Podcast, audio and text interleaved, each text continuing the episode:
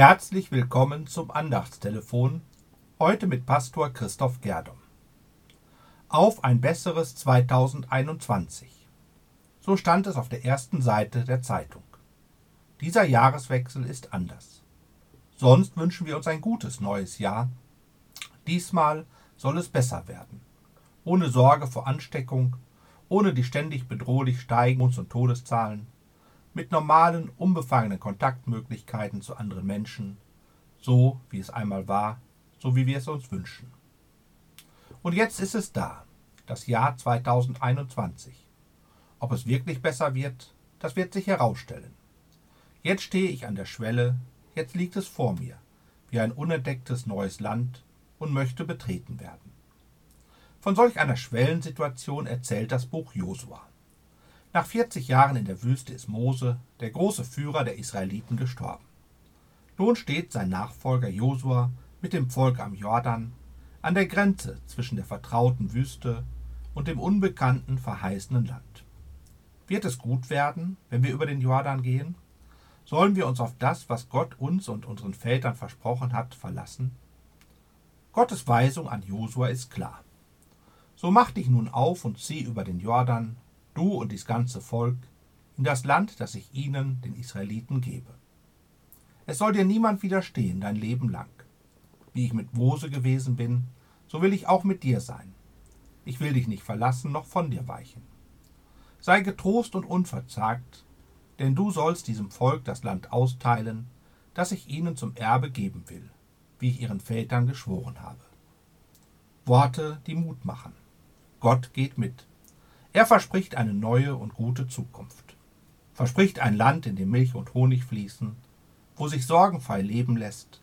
Eine schöne Geschichte. Eine schöne Aussicht für das neue Jahr. Aber wird es so kommen und Bestand haben? Als das Buch Josua aufgeschrieben wurde, in der Mitte des sechsten vorchristlichen Jahrhunderts, da war dieses Land längst wieder verloren. Im Jahr 587 hatten die Babylonier Israel erobert, die Oberstadt Jerusalem zerstört und die Oberschicht der Bevölkerung in die Verbannung verschleppt. Es war schmerzlich für das Volk Israel zu erkennen, wir haben kein Recht auf dieses Land, das Gott unseren Vätern verheißen hat. Aber dann hatten sie gelernt, auch wenn heidnische Mächte darin herrschen, es bleibt trotzdem Gottes Land. Und darum bleibt auch die Zukunft offen, was aus uns und aus dem Land werden wird. Wichtig ist einzig und allein, dass Gott unseren Weg mitgeht dass er bei uns bleibt und seine schützende Hand über uns hält. Dieses Vertrauen lässt unsere Angst kleiner werden, auch in der Fremde, und macht uns Mut, das nächste Wegstück unter die Füße zu nehmen. Es ist keine Reisebeschreibung aus vergangenen Zeiten, sondern ein gewaltiger Mutmachtext. Die Verheißungen Gottes widersprechen der trostlosen Gegenwart, doch weil Gott zu seinen Verheißungen steht, weil er sich selbst und seinen Menschen treu ist, Darum gibt es für das Volk Israel eine Zukunft, auch wenn der Augenschein dagegen spricht. Ihr könnt diesen Schritt getrost tun, denn Gott geht mit euch. Euer Gottvertrauen schützt euch nicht vor Irrtümern oder Schuld. Es ist kein Garantieschein gegen Unglück, gegen Krankheit oder Leid. Gottes Verheißung trägt den Namen Treue. In seiner Treue zu uns Menschen sind wir getragen auf allen Wegen unseres Lebens. Gott lässt uns nicht fallen, auch wenn uns der Boden unter den Füßen weggezogen wird, er bleibt bei uns. Siehe, ich habe dir geboten, dass du getrost und unverzagt seist. Lass dir nicht grauen und entsetze dich nicht, denn der Herr dein Gott ist mit dir in allem, was du tun wirst. Dieser Mut, über den Jordan zu gehen und das vor uns liegende Land, unsere Zukunft zu gestalten, kommt nicht von allein.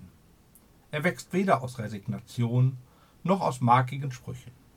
Ein solcher Mut kann letztlich nur aus der Zusage unseres Gottes kommen, ich werde mit dir sein in allem, was du tust. Woher wissen wir, dass Gott unser Vertrauen verdient? Wir wissen es in besonderer Weise durch Jesus von Nazareth. Jesus hat sich ganz und gar auf eben diesen Gott verlassen. Im Namen Gottes hat er Menschen getröstet und ermutigt und hat sie an Leib und Seele geheilt. Hat Gottes Liebe und Barmherzigkeit gezeigt. Die Neujahreslosung gibt die ermutigende Richtung vor.